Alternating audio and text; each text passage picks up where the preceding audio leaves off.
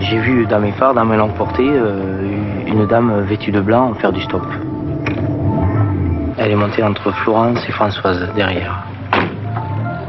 Et c'est là qu'elle a disparu.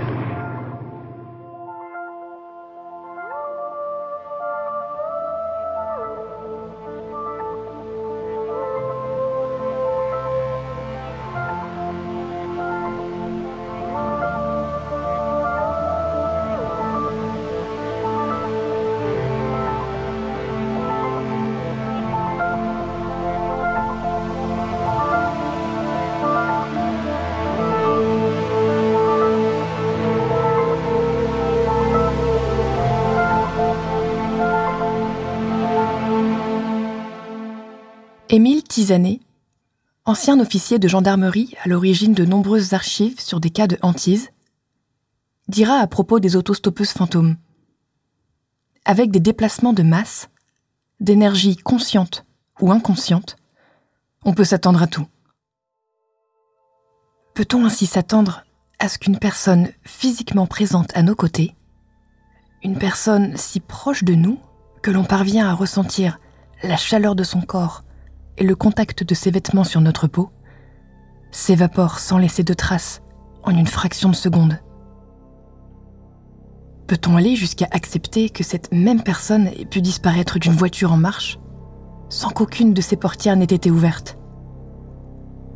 Il y a 37 ans, quatre jeunes Montpelliérains de retour de soirée, sur la D986, ont en tout cas été forcés, eux, de concevoir l'inconcevable.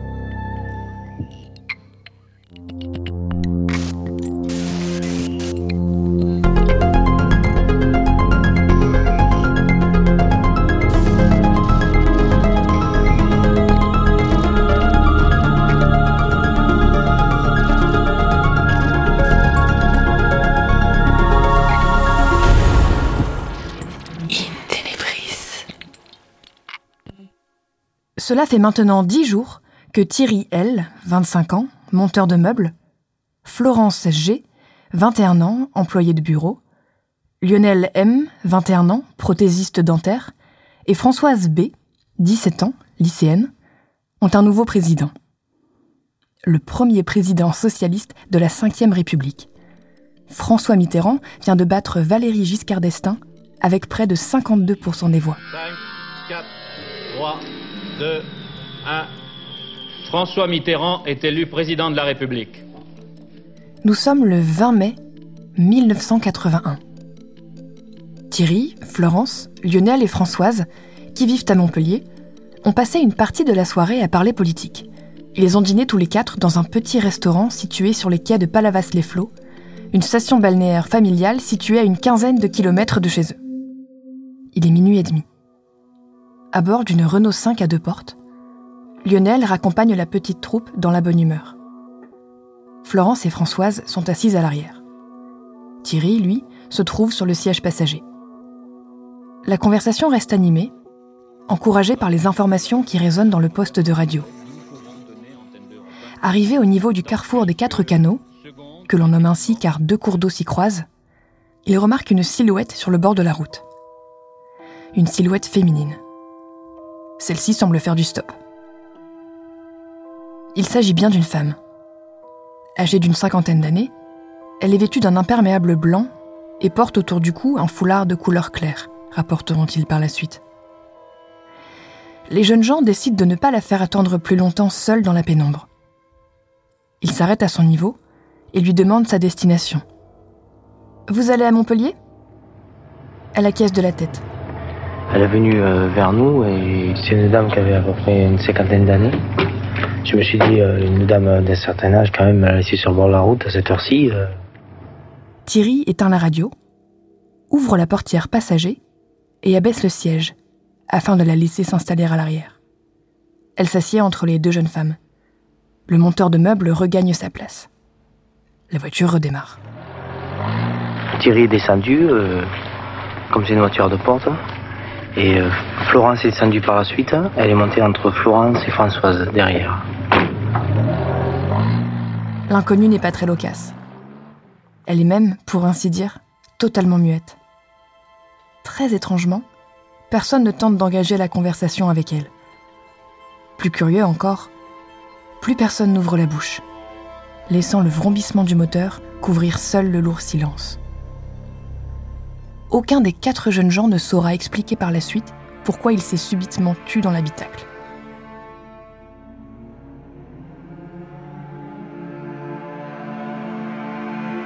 Le petit groupe roule sur environ 2 km dans une atmosphère pesante. Soudain, au niveau de l'intersection de la route de Villeneuve-les-Maglones, la femme se met à crier Attention au virage Attention au virage Lionel, alarmé, prend immédiatement en compte son avertissement. Engagé à 90 km/h, il est ralenti. À peine sorti du virage, un second cri retentit. Cette fois, il s'agit de celui à l'unisson de Florence et Françoise. Sous leurs yeux, en pleine marche, dans un habitacle fermé par deux portières uniquement accessibles à l'avant du véhicule, l'autostoppeuse vient de s'évaporer. Quand on s'est retourné, elle avait tout bonnement disparu, racontera Thierry à Francis Attard, du Midi Libre, le 28 mai 1981.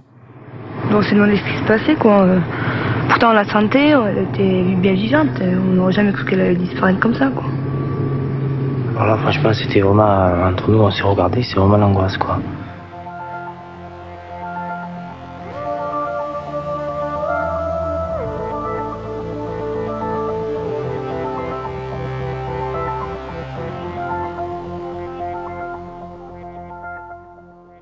Thierry, Lionel, Florence et Françoise sont tétanisés. Malgré tout, ils continuent de rouler. Après concertation, ils prennent la décision de se rendre au commissariat pour rapporter les faits dont ils viennent d'être témoins. Dans quel but? Ils ne le savent pas vraiment. Toujours est-il qu'ils ressentent le besoin de raconter ce qu'ils viennent de vivre aux forces de l'ordre, au risque d'être pris pour des illuminés ou plus probablement pour une bande de petits rigolos qui ne voient pas de problème à faire perdre son temps à la police. À la gendarmerie de Montpellier, les officiers de service cette nuit-là les écoutent, incrédules. Malgré l'absurdité de leur récit, ils en prennent note dans les règles de l'art, et puisqu'il faut bien remplir les cases, ils enregistrent la déposition des jeunes gens comme relative à une disparition d'individus. Nous sommes arrivés au poste euh, Clémenceau, là-bas, à Montpellier, en plein centre-ville, et nous avons raconté notre histoire. Ils n'avaient pas l'air tellement nous croire au début, et c'est après, lorsqu'un autre gendarme est arrivé, euh, a précisé qu'il avait déjà entendu parler d'une histoire pareille, que ils ont commencé à nous croire. On les interroge séparément. Premier fait surprenant, leurs témoignages concordent en tout point. Dans le cadre d'un mensonge collectif, les failles d'un récit sont décelées relativement vite, souvent dès les premiers interrogatoires. Ici, tout colle. Pourtant, tous manquent cruellement de précision lorsqu'il s'agit de décrire physiquement l'autostoppeuse. Imperméable blanc, foulard blanc ou gris, la cinquantaine. Ils ne sont capables de donner que ces trois indications, rien d'autre.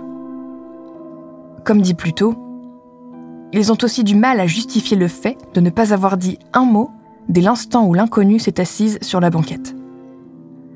Second fait notable, les jeunes ne sont ni sous l'emprise de drogue, ni sous l'emprise d'alcool. Ils ne sont pas non plus connus des services de police. Voilà, alors le matin, en arrivant, euh, dès 8 heures à mon bureau, j'ai lu, j'ai trouvé sur ma table un rapport fait par les brigades de nuit concernant un phénomène surnaturel. J'ai été quelque peu surpris de lire un tel compte rendu, surtout que ce n'est pas dans nos habitudes de traiter de telles affaires. Ce rapport euh, m'a attiré mon attention sur le fait qu'on me relatait l'incident de la nuit, mais on me disait que ces quatre jeunes paraissaient très effrayés et qu'ils paraissaient euh, très normaux. Une brigade décide de se rendre le matin même, en leur présence, sur les lieux de la disparition. Sans trop de surprise, elle n'y trouve rien. Encore fallait-il savoir quoi chercher. À ce stade, il n'y a de toute façon plus grand-chose à faire. L'identité de cette femme reste un mystère, et les conditions de sa soi-disant disparition sont trop floues. Difficile d'ouvrir véritablement une enquête. Là-dessus, le policier, quand même, est obligé de ramener des faits dont il a la preuve. Or là, la preuve, nous n'avons que les auditions de ces jeunes. Euh, il y a un fait qui me surprend, c'est le fait que cette dame blanche fait arrêter la voiture pour monter et elle ne la fait pas arrêter pour descendre. Pourquoi?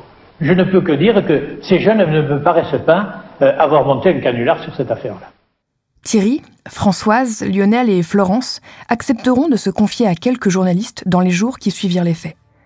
À Francis Attard, du Midi Libre donc, mais aussi à des reporters de France Dimanche et du journal de Montpellier. Puis ils refuseront catégoriquement d'en reparler. Aujourd'hui, on ne sait pas ce qu'ils sont devenus.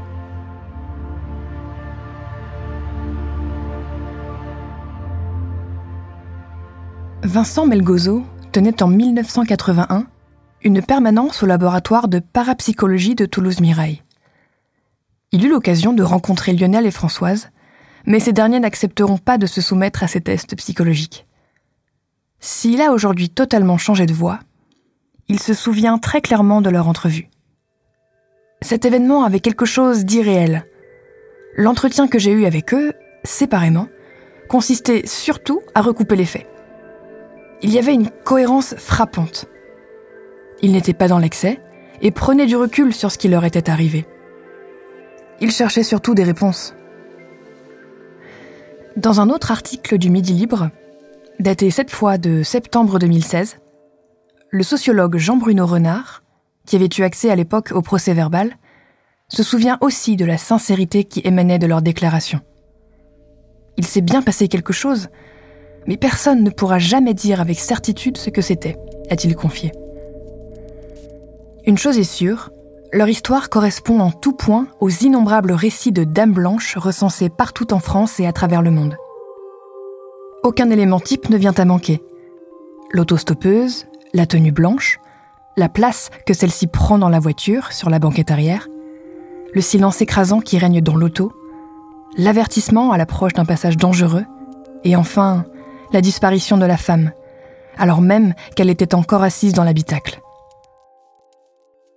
La Britannique Gillian Bennett, spécialiste du légendaire contemporain et en particulier des autostoppeurs fantômes, a fait remarquer qu'il était très difficile de classer les nombreuses versions qui comportent d'innombrables variantes, explicables par la culture des locuteurs. Pourtant, l'affaire de Palavas se veut singulière en plusieurs points. Alors que les récits d'autostoppeurs mettent presque toujours en scène un conducteur seul, dont on ne connaît que très rarement l'identité, cette nuit-là, ils sont quatre personnes à avoir vu cette femme disparaître. Quatre personnes qui se sont rendues immédiatement au commissariat et qui ont témoigné en leur nom propre.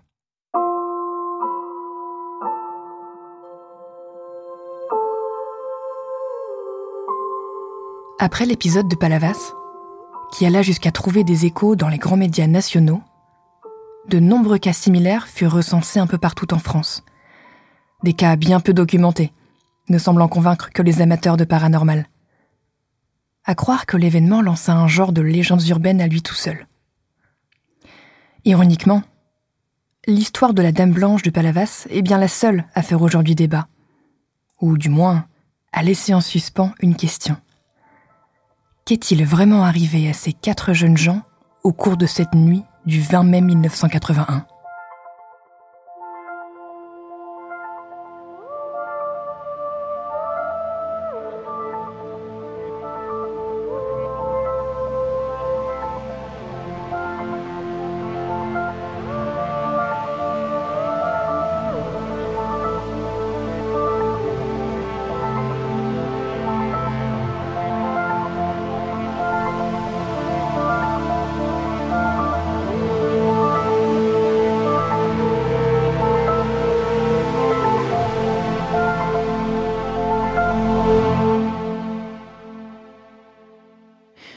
Nous n'aurons probablement jamais le fin mot de l'histoire de la Dame Blanche de Palavas.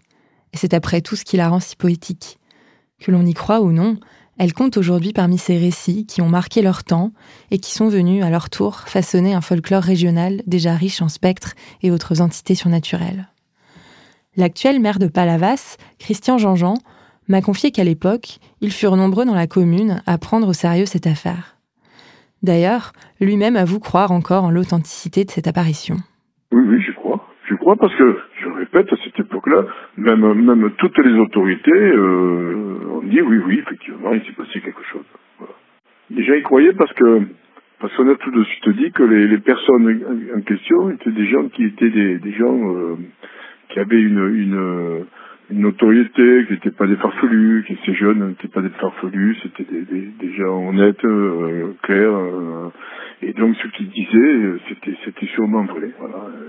Moi j'ai vécu ça, j'étais plus jeune 80, j'étais pas, très très jeune, mais j'avais vécu ça un petit peu avec euh, toutes les personnes, ils me dit mais c'est vrai, c'est vrai, ça, se fait, voilà, ça arrive, ça arrive. Ça arrive. Après tout, démontrer que ce genre de choses n'arrive pas n'est peut-être pas forcément plus simple. Aujourd'hui, c'est vers une spécialiste du folklore français que je me suis tournée pour tenter d'éclaircir ce mystère. Marie-Charlotte Delmas, vous êtes sémiologue, docteur en sciences du langage, et vous avez consacré une partie de votre carrière à la recherche sur le folklore français et les croyances populaires. Vous avez publié sur le sujet une dizaine d'ouvrages, dont Le Grand Légendaire de France, et plus récemment les excellents Dictionnaires de la France merveilleuse et Dictionnaire de la France mystérieuse aux éditions Omnibus. Autant dire que les histoires de Dame Blanche, et plus précisément celle de Palavas-les-Flots, ça vous parle un petit peu, n'est-ce pas? Un petit peu. C'est une histoire Palavas que vous aviez, vous en aviez déjà entendu parler? Oui, oui, parce que c'est celle qui a été la plus médiatisée. On, va d'abord revenir sur les faits.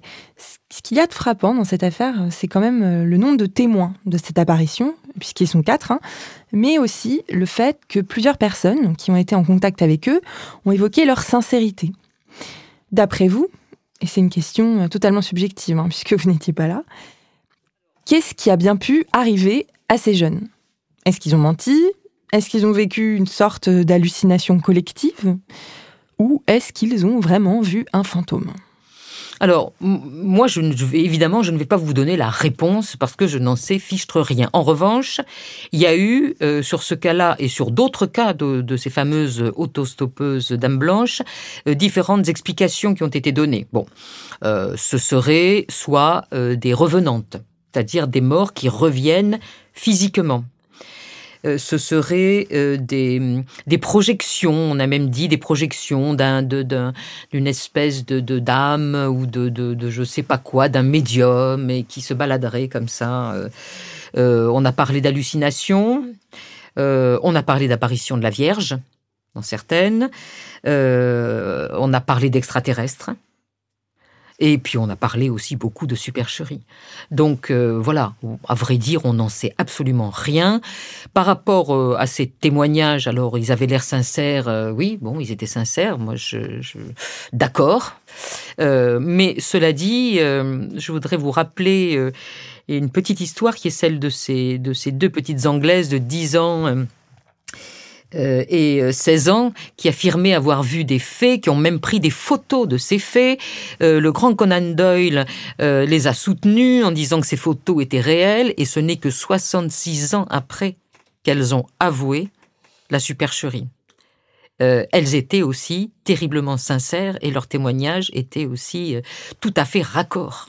Bon, sans émettre de jugement euh, définitif sur l'authenticité du témoignage de ces quatre jeunes, c'est important de noter qu'à cette époque, donc en 1981, le mythe de la Dame Blanche n'est pas vraiment connu en France, euh, même si quand on fouille un peu, on retrouve ça et là des histoires à peu près similaires. Moi, je travaille sur euh, les, récits et les témoignages du 19e siècle, parce que c'est seulement à cette époque euh, que des collecteurs sont allés dans les campagnes recueillir euh, ces récits qui allaient peut-être mourir sans eux, et qui ont fait qu'on a disposé d'une somme très importante de documentation sur laquelle il est possible donc de travailler. Ces autostoppeuses euh, dames blanches, elles, elles arrivent beaucoup plus tardivement. Elles viennent des États-Unis, comme beaucoup de ce qu'on appellera les légendes urbaines. Euh, aux États-Unis, euh, c'est dans les années, me semble-t-il, 20, années 30, 40. Euh, en France, beaucoup plus tard, pas avant les années 70. Et donc, on est euh, dans une une catégorie de légende qui a beaucoup euh, évolué et je vous dirai quelques mots sur cette évolution plus tard. Ce qu'on peut déjà noter par rapport à ces dames blanches autostoppeuses, ce sont des caractéristiques euh, dont certaines d'ailleurs euh, sont déjà dans les dans les fantômes, existent déjà au sujet des fantômes tels qu'on peut les lire dans les témoignages du 19e. Donc on peut se poser la question, est-ce qu'ils ont été influencés par un fait divers précédent ou par euh, la culture populaire de l'époque alors, en admettant que ces jeunes aient inventé cette histoire, probablement, euh, s'ils l'ont imaginé, on va dire pas inventé, parce qu'il y en avait déjà des histoires comme ça, euh, ça veut dire qu'ils connaissaient déjà le mythe et qu'ils l'avaient lu ailleurs. Euh, on constate quand on travaille, comme je le fais sur les superstitions, que effectivement, à partir du moment où la littérature populaire, la littérature de colportage apparaît dans les campagnes, euh, les contes, par exemple, euh, vont évoluer. Les conteurs vont se servir de ça et ils vont se servir de certaines superstitions qui sont dans les almanachs et tout ça. Et donc, il y a une espèce de, pollution. On n'est plus dans quelque chose complètement pur qui, qui arriverait directement du Moyen Âge. On le sait. On a des témoignages où on voit que les instituteurs, par exemple, leur lisaient un certain nombre de livres qui sont énoncés euh, euh, explicitement dans certains textes. Pour ces, jeunes, dans les années 80, les années 80, euh, on a déjà eu, on a des auteurs de fantastique qui sont là. On a Claude Seignol, on a Jean Rey, on a, on a du cinéma, on a, enfin bon, c'est un mythe qui quand même euh, existe, a pu être lu, a pu être raconté euh, euh, dans les écoles, dans les, voilà. Donc, on ne saura jamais ce qui les a réellement influencés, si tant est donc qu'ils aient été influencés, qu'ils aient imaginé tout ça. Mais enfin, il y avait quand même tout un ensemble de, de, de, textes, de films, de fiction dans lesquels on pouvait retrouver ces éléments. Alors, autre aspect important dans les faits, leur histoire, elle comporte un peu tous les éléments types des récits de Dame Blanche qu'on connaît bien euh, et qu'on pouvait se raconter enfant dans les cours de récré euh, dans les années 90. Il fait nuit, elle est seule sur le bord de la route, elle est habillée en blanc, elle ne parle pas, elle finit par hurler à l'approche d'un passage dangereux et pouf, elle disparaît on a un peu l'impression d'avoir entendu ça mille fois quand même. Alors ma question c'est, est-ce qu'il existe des éléments types canoniques dans les histoires de Dames Blanches? Bah, Sur ces Dames Blanches-là, vous venez de les donner. Hein euh, on peut y ajouter ce que je vous disais tout à l'heure, c'est-à-dire le fait que euh, euh, ces femmes n'ont pas d'histoire. voilà, on ne sait pas d'où elles viennent, on ne sait pas qui elles sont.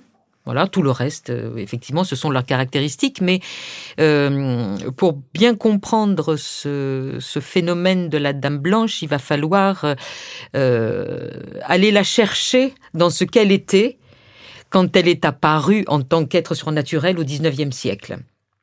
Voilà, et, retracer son histoire. Au départ, la Dame Blanche, donc là, pour le coup, bien avant le XIXe siècle, au départ, la Dame Blanche, c'est une fée. Et c'est une fée qui, euh, visiblement, euh, viendrait d'Allemagne, parce qu'au XVIe siècle, plusieurs auteurs parlent de ce qu'ils appellent les femmes blanches ou les sibylles blanches, qui sont des fées allemandes. Donc là, on a une première piste d'origine de ces fées blanches. Ensuite, il faut savoir que euh, dans les témoignages ou dans les récits euh, concernant les fées, euh, et dans tous ceux qui sont relevés au XIXe siècle, 9 fois sur 10, les fées sont habillées de blanc. Pourquoi? Parce que elles, incarnent, elles succèdent à des divinités du paganisme, aux nymphes, euh, aux déesses mères, etc. Et que pour le coup, euh, voilà, elles sont, habillées de blanc comme étaient euh, ces, femmes ou ces vierges ou ces voilà. Ce sont donc voilà pour le blanc. Pour la dame, chez les fées, bah, c'est la même chose au Moyen Âge et encore au XIXe siècle. Les fées sont appelées dans beaucoup de régions, dans beaucoup de provinces, des dames dame ou demoiselle. Donc une dame blanche, c'était une fée euh, vêtue de blanc. Mais on a aussi, par exemple, en Franche-Comté, des dames vertes qui sont des fées, pas gentilles du tout d'ailleurs, mais voilà, euh, on les appelle dames vertes parce qu'elles ont un costume vert. Voilà, ce sont des dames un peu sylvestres, euh, des bois. Voilà. Et donc, on trouve au XIXe siècle plusieurs récits où justement on ne sait pas très bien qui est la Dame Blanche. On ne sait pas très bien si c'est une fée ou si c'est un fantôme. Euh, mais très souvent, le comportement de cette Dame Blanche s'apparente plus à celui des fées qu'à celui euh, des fantômes. Et on le verra d'ailleurs peut-être un peu plus tard, mais euh, le, le, comportement de la Dame Blanche autostoppeuse s'apparente beaucoup plus à celui des fées qu'à celui des fantômes. Intéressant. Pourquoi? Alors, pourquoi je ne vais pas vous, pouvoir vous répondre euh, en, en, en deux mots, parce qu'il faut que je vous retrace un petit peu euh, ce monde de l'au-delà pour comprendre où se situent les dames blanches et euh, qui elles ont comme voisins de l'autre côté du pain, comme on disait en Bretagne. Donc, déjà au départ, les morts ne sont pas censés revenir chez les vivants. Ça, c'est quelque chose qu'on retrouve dans tous les récits. Donc, on est mort, on est mort, on reste mort, on va là où on doit aller et on vient plus enquiquiner les vivants. D'ailleurs, c'est clair, on va prendre le mort, on va le mettre dans un suaire, on va coudre le suaire, on va le mettre dans un cercueil. Pour qu'il sorte pas, on va mettre des clous dans le cercueil. On n'est pas obligé, après tout. Hein. On va mettre des clous, on va le mettre dans la terre, on va le recouvrir de terre, on va mettre une dalle dessus.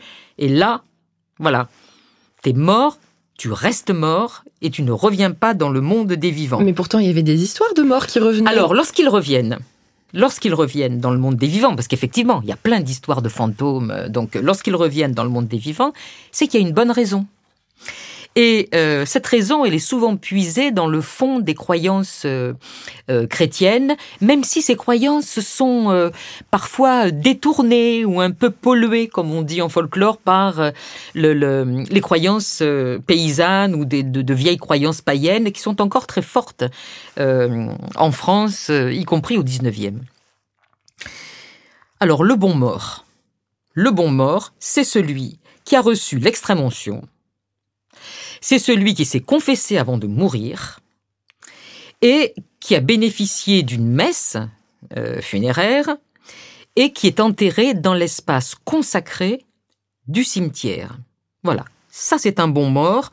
Et le fait d'avoir tout ça lui permet euh, d'avoir un aller direct pour le paradis. Je vous dis ça parce que vous allez voir que ça concerne certaines euh, catégories de fantômes. Vous pouvez nous donner rapidement les différentes catégories de fantômes?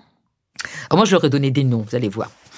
Donc, il y a une première catégorie dans les revenants euh, qui concerne ceux qui viennent de mourir et qui apparaissent à l'un de leurs proches pour annoncer qu'ils viennent de mourir. Voilà. Par exemple, il y a un marin qui part au loin et euh, la mer, euh, à des milliers de kilomètres, tout d'un coup va le voir apparaître blessé devant lui dans la chambre et elle va tout de suite comprendre que son fils est mort. Il y a, il y a vraiment beaucoup, beaucoup de témoignages euh, sur ces, revenants-là. Et il y en a tellement qu'on leur a donné un nom, on appelle ça les intersignes ou les avisions dans le folklore. Alors ceux-là reviennent tout de suite. Il y a une deuxième catégorie, c'est ceux qui ont une chose à faire avant de partir dans l'au-delà. Voilà, ils n'ont pas fini, il y a un truc à faire, donc euh, on part pas. On part pas et on va essayer de, de, de faire ce qu'il y a à faire. Donc là-dedans, moi, j'ai les justiciers, ce que j'ai appelé les justiciers. Donc ceux-là, ils s'arrangent, par exemple, pour que leurs assassins soient condamnés. Ils reviennent et puis euh, ils s'arrangent pour dénoncer euh, quelqu'un qui a fait du mal et, et qui va finir par être arrêté. Euh, euh, ensuite, ce que j'ai appelé les aidants. Alors eux, ils viennent aider leur famille, mais généralement euh, sur le plan matériel. Euh, on est à la campagne, hein, avec des gens pleins de bon sens. Donc, euh, bah, par exemple, ils ont caché de l'argent quelque part, donc ils vont venir dire à leurs descendants en tapant sur un tiroir ou en montrant l'endroit où est caché un trésor. Voilà. Donc ça, c'est des aidants. Ils viennent aider donc leur, leur famille. Donc troisième catégorie, ceux dont les conditions de vie constituent un obstacle à leur départ pour le paradis. Voilà, bah, ils n'ont pas eu une vie euh, euh, très très très bonne. Euh, ils ont ils ont commis des entre guillemets péchés et donc euh, ils vont devoir pour aller en paradis, il leur manque leur des tickets, on va dire. Hein. Donc ces tickets, comment ils vont les obtenir? Eh bien, ce que j'ai appelé les quémandeurs, ils reviennent pour demander à leurs proches de dire des prières pour eux. Voilà. Et donc du coup, grâce à toutes ces prières, eh ben, ils vont pouvoir euh, aller vers le paradis. Ensuite, il y a les pénitents. Alors les pénitents, eux, ils ont une peine à accomplir, comme si en fait, pour les, paysans euh, de l'époque, euh, le purgatoire était sur terre. Voilà, ils ont une peine à accomplir, donc ils vont venir, voilà, accomplir cette peine jusqu'à ce que quelqu'un les délivre. Il y avait d'ailleurs une catégorie très, je la cite parce qu'elle est assez rigolote. Euh, de, de, de, pénitents comme ça qui s'appelaient les déplaceurs de bornes. Et chez les paysans, on, bornait, on borne les champs pour, euh, pour savoir euh, à qui est cette terre, parce qu'un mètre carré de terre en plus, c'est du blé, c'est de la rave, c'est voilà, c'est des sous. Eh bien, il y avait des gens qui déplaçaient les bornes. Et comme c'était très difficile, euh, parce qu'à l'époque, il n'y avait pas euh, tous ces plans euh, très précis, etc. C'était très difficile de pouvoir juger et de savoir qui disait vrai. On faisait peur aux gens en leur disant qu'ils reviendraient sous la forme d'un déplaceur de bornes. Et alors, ce fantôme déplaceur de bornes, il se promène, on en trouve partout, dans toutes les provinces de France, il se promène avec une pierre sur son dos, une espèce de borne sur son dos, et il dit « Où la maîtrais-je Où la maîtrais-je » Et si quelqu'un euh, le rencontre et lui dit remets-la où tu l'as mise, il est sauvé. Voilà. Donc ça, par exemple, c'est une catégorie de fantômes qui va rester très célèbre au 19e, mais qui, à partir d'un certain moment, ne l'est plus. Parce qu'elle va tomber d'elle-même. Voilà, les chants, on sait très bien où ils commencent, où ils finissent. Euh, voilà. Donc ça, ce sont mes pénitents. Et puis, alors, autre catégorie euh, de ceux qui ont eu des problèmes dans leur vie, les damnés. Alors là, les damnés, eux, c'est pas le purgatoire qu'ils font sur terre, c'est l'enfer. Donc, ils vont rester euh, sur terre. C'est le cas, par exemple, des femmes qui ont tué leur enfant et qu'on va appeler les lavandières de nuit. Elles sont condamnées à laver euh, soit le cadavre de leur enfant, soit les langes de leur enfant euh, la nuit pour l'éternité. Voilà. Donc ça, ce sont donc ces, ces damnés qui constituent la dernière série de ceux dont les conditions de vie constituent un obstacle à leur départ au paradis. Dernière euh, catégorie, euh, ceux dont les conditions de mort constituent un obstacle à leur départ pour le paradis. Et c'est là, vous allez voir, qu'on va retrouver nos dames blanches. Donc, dans, cette catégorie, il y a ce que j'ai appelé les errants. Les errants. Alors, les errants, eux, ils n'ont pas été enterrés en terre consacrée. Voilà, ils sont morts ailleurs, des soldats, des, voilà, ils sont morts ailleurs, et donc du coup, euh, bah, il leur manque, il leur manque euh, quelque chose, quoi. Il leur manque des, conditions pour aller euh, au paradis, donc ils restent attachés à la terre, et certains se manifestent aussi pour qu'on retrouve leur corps. Voilà, ce quand on a retrouvé leurs dépouilles, on va pouvoir aller les enterrer dans un, cimetière et, et, faire une messe et tout ça, et donc ils vont pouvoir aller au paradis. Et puis, et puis les noyés, qui alimentent les légendes de, navires fantômes, et enfin les effarés, dans lesquels on va retrouver nos dames blanches. Alors les effarés, ils sont victimes de morts violentes. Accidents, assassinats, suicides, mais suicides provoqués euh, par l'agression de quelqu'un un homme, par exemple, qui va suivre une femme et la femme, pour l'agresser, la femme, elle va se lancer d'une falaise ou elle va se noyer. Voilà. C'est important euh, de, noter leur statut de victime. Euh, donc évidemment, ces morts violentes font qu'ils n'ont pas eu le temps de se confesser, ils n'ont pas eu le temps d'avoir l'extrême onction, même si après ils sont enterrés en terre consacrée. Donc il leur manque, il leur manque quelque chose. Et pourtant, ce sont néanmoins des victimes. Et c'est essentiellement dans cette catégorie qu'on va retrouver donc nos dames blanches, euh, en tout cas dans tous les récits du 19e siècle, très souvent, ce sont des... Alors évidemment, ce sont des, des, femmes euh, qui, euh, bah, comme je disais, vont être poursuivies, vont mourir et vont revenir ensuite. Et vont revenir ensuite, pour quoi faire? Pour annoncer la mort des membres de leur famille ou alors des jeunes filles du village. C'est-à-dire que leur fonction n'est pas euh, d'aider à ne pas mourir. Leur fonction est d'aider à mourir. Parce que en, annonçant, et ça, ça a été assez peu noté euh, et c'est pour ça que j'insiste dessus, c'est que en venant annoncer la mort d'un proche, elles aident ce proche à se préparer à mourir. Le problème, c'est pas la mort. Le problème, c'est comment on est préparé à la mort. Alors nous, aujourd'hui, avec une mentalité du XXe siècle, on se dit, oh bah si, si, le problème, euh, c'est la mort. Non, à l'époque, non, c'est pas la mort. C'est est-ce qu'on va être bien préparé à la mort et donc est-ce qu'après son après-mort va être euh, va être au top euh, et, on va aller voilà là là où ses croyances nous nous nous portent et en paradis en tout cas pour pour les chrétiens. et cette fonction d'annonceuse de mort, on va la retrouver euh, de façon un petit peu euh, drôle chez un oiseau. Ben, cet oiseau, c'est la dame blanche, la chouette effraie. La chouette effraie qu'on va appeler dame blanche euh, fait l'objet de tout un ensemble de superstitions. Et quand elle s'approche d'une maison pour ululer ou crier, je sais pas comment on dit pour les chouettes, si, on, si, si elles ululent comme les hiboux ou pas, mais on va dire crier en tout cas, qui était l'expression du 19e, quand, quand elles viennent crier près d'une maison ou quand elles se posent sur une maison, c'est que quelqu'un va mourir dans la maison. Et c'est pas un hasard du coup, si elles ont été appelées dames blanches.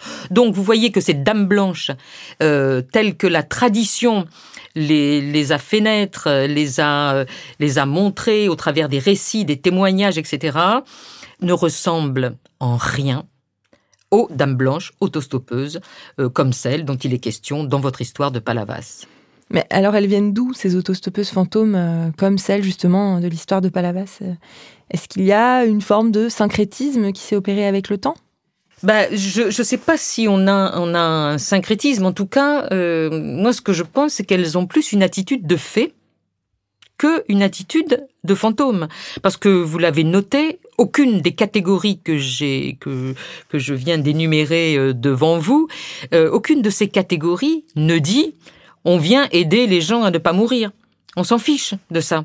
Donc, euh, donc du coup, euh, les, on a des récits d'histoires de faits qui euh, protègent les gens, qui les protègent d'un terroir, qui les protègent de, qui vont protéger un enfant qui a été perdu, par exemple, qu'on va retrouver, etc. ça existe pour les faits, même si ce ne sont pas des dames blanches, mais ça existe pour les faits. Ça n'existe pas dans les fantômes. Cela dit, évidemment, les croyances évoluent avec leur temps. Euh, c'est toutes ces légendes urbaines qui viennent des États-Unis viennent d'un pays assez composite qui n'a pas ce fond légendaire qu'on peut avoir dans la vieille Europe. Donc, euh, euh, on peut comprendre que ces légendes urbaines se créent avec des, petits éléments pris à droite à gauche et avec les outils qui sont ceux de leur époque. Euh, les, les, paysans, quand ils racontent des histoires au XVIe, au XVIIe, au XIXe siècle, ils, vont les interpréter avec les outils qui sont les leurs. Hein, on parle de, lutin euh, quand il y a des bruits dans la maison euh, au XVIIe siècle. On va parler de poltergeist au XXe siècle. Donc voilà, c'est chacun fait avec les, outils qui lui sont propres. Euh, donc ces, ces autostoppeuses, euh, ces légendes d'autostoppeuses, même lorsqu'elles arrivent euh, en France, bah, sont des légendes qui n'ont pas grand-chose à voir à part leur nom de Dame Blanche avec, en tout cas, les Dames Blanches fantômes. Juste pour revenir sur les États-Unis, donc les origines un peu de cette Dame Blanche, vous, vous disiez tout à l'heure, on situe ça à peu près quand l'apparition de ce folklore dans les années 30-40, euh, pour les Dames Blanches, je crois me souvenir, les premières histoires dateraient de là. Mais on avait auparavant, ah oui, il y a une petite, euh, allez, je vous la raconter pour le, pour l'anecdote, parce que c'est, c'est rigolo. Euh, c'est une histoire qui se passe pas sur la route, mais dans un train. Et euh, c'est une histoire qui se passe au début du XXe siècle sur la ligne de Baltimore à Ohio. Et le conducteur du train, le chauffeur du train, voit tout d'un coup sur les rails apparaître sa mère, qui est morte vingt ans plus tôt. Alors elle a à la main une lampe rouge qu'elle agite, il panique, il freine. Le gars qui est à côté de lui et qui normalement s'occupe du frein ne voit rien. Il freine et il arrête le train. Et 100 mètres plus loin, il y a un pont qui s'est écroulé. Donc voilà un fantôme mais on est presque dans une avision, c'est-à-dire que seul celui qui va être sauvé voit. Celui qui est à côté ne voit rien. Et ça, on a souvent ce, ce phénomène, c'est-à-dire que c'est souvent une personne qui voit Bon, là, Palavas, ils sont quatre à voir. C'est ce qui fait la spécificité de Palavas, hein, c'est ça. Hein. Parce que dans les histoires de Dame Blanche, autostoppeuse fantôme, pour préciser, euh, j'ai le sentiment que c'est assez inédit le fait qu'ils soient quatre. D'habitude, le conducteur est seul plutôt. Euh. Oui, oui, bien sûr. C'est c'est c'est ce qui fait que moi, euh, allez, je vais le dire et tout le monde va me détester, mais je n'y crois pas du tout à cette histoire de Palavas. Voilà, c'est dit. Il y en a d'autres qui me semblent euh, je dis pas plus, plus, plus vrai, je vais dire plus vraisemblable. Faire cette nuance entre le vrai et le vraisemblable. Voilà, qui me semble plus vraisemblable parce que euh, c'est, il y a des choses étranges. Là, ça me paraît, alors ça n'engage que moi, hein, mais moi personnellement, euh, bon, je, je vous avez d'autres euh, anecdotes en tête qui vous semblent plus vraisemblables, c'est-à-dire lesquelles euh Non, mais plus vraisemblables euh, dans les cas de poltergeist, par exemple. Oui, il y a des choses où là, il y a plein de personnes qui vont voir. On en retrouve au Moyen Âge, on en retrouve dans l'Antiquité, on en retrouve au XXe siècle. J'en ai vu. Donc, franchement, voilà, je sais pas euh, euh, d'où ça vient, probablement euh, des personnes qui sont là, etc. Peu importe, je pense que de toute façon, tous les phénomènes surnaturels sont appelés à devenir des phénomènes naturels quand on les aura expliqués, parce que il faudrait simplement que des, chercheurs continuent plus nombreux à se pencher là-dessus pour qu'on explique en fait ce qui se passe, sans tomber dans, un, dans une sorte d'obscurantisme où tout, tout devient possible, y compris des, des, des, des théories et des thèses qui sont pas loin de celles du complot et qui du coup sont dangereuses. Je parlais des outils tout à l'heure, mais euh, je pense que, alors ça c'est vraiment une hypothèse que je soumets. Je pense que euh, l'importance de la religion euh, est agissante. Imaginez une apparition comme ça d'une femme voilée de blanc euh, qui apparaît au XIXe siècle euh, dans une carriole pour aider euh, quelqu'un. C'est la Vierge. Et tout le monde dira, c'est une apparition mariale. Il y en a plein comme ça d'apparitions mariales. On dira, c'est la Vierge. Mais à partir du moment où ce fond religieux, en particulier le fond religieux lié à la préparation à la mort, qui est extrêmement fort du Moyen Âge jusqu'à la fin du XIXe siècle. On a des livres qui, sortent qui sont des arts de mourir. Hein. il faut apprendre à, vivre, mais il faut apprendre à mourir. Et euh, il y a tout un rituel de la mort dans les maisons euh, pour que l'âme s'en aille. On met de l'eau pour qu'elle se lave, etc. Enfin, la mort est encore très ritualisée au XIXe siècle, et comme elle l'était dans les siècles précédents. Et donc du coup, voilà, quand là, on est dans les années 70. Euh, Vatican II est passé par là, le, le, le, le euh, la religion a évolué et donc on n'est plus dans l'art de mourir, dans le fait que si jamais euh, euh, on a un, voilà un accident, une mort violente et qu'on ne s'est pas préparé, ça va être terrible et tout ça. Donc ces légendes urbaines, elles n'ont pas du coup le même le même contenu on est dans d'autres contextes et d'autres contextes amènent d'autres types de légendes. Voilà. On a bien compris l'origine de ces dames blanches euh, et la raison pour laquelle on les rencontre euh, dans le folklore euh, d'aujourd'hui. Mais pourquoi ce lien systématique avec la route? Comment elles se sont retrouvées à errer au, bord des routes en pleine nuit? Quand on crée une légende urbaine, d'abord on ne sait pas qui l'a créée. Et, et puis qu'elle se met à évoluer toute seule, il n'y a pas d'explication. C'est-à-dire qu'on voilà, on la retrouve au bord des routes parce que ou des routes accidentogènes.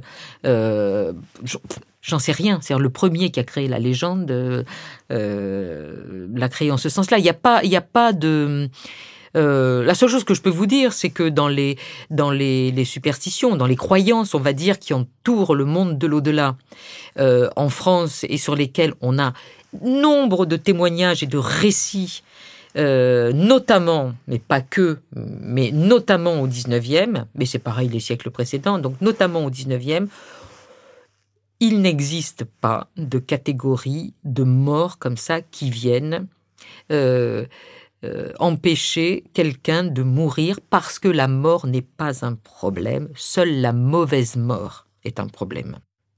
Donc, qui crée les légendes? Pourquoi? Quel est le premier qui a pris un cadenas, qui est allé le mettre sur un pont et, euh, euh, pour les amoureux et qui fait que maintenant dans tous les dans les, capitales du monde on va mettre un cadenas et on reproduit un très très vieille un très vieux procédé de sorcellerie qui s'appelle la ligature et qui fait que ou de magie qu'on lit euh, des choses entre elles.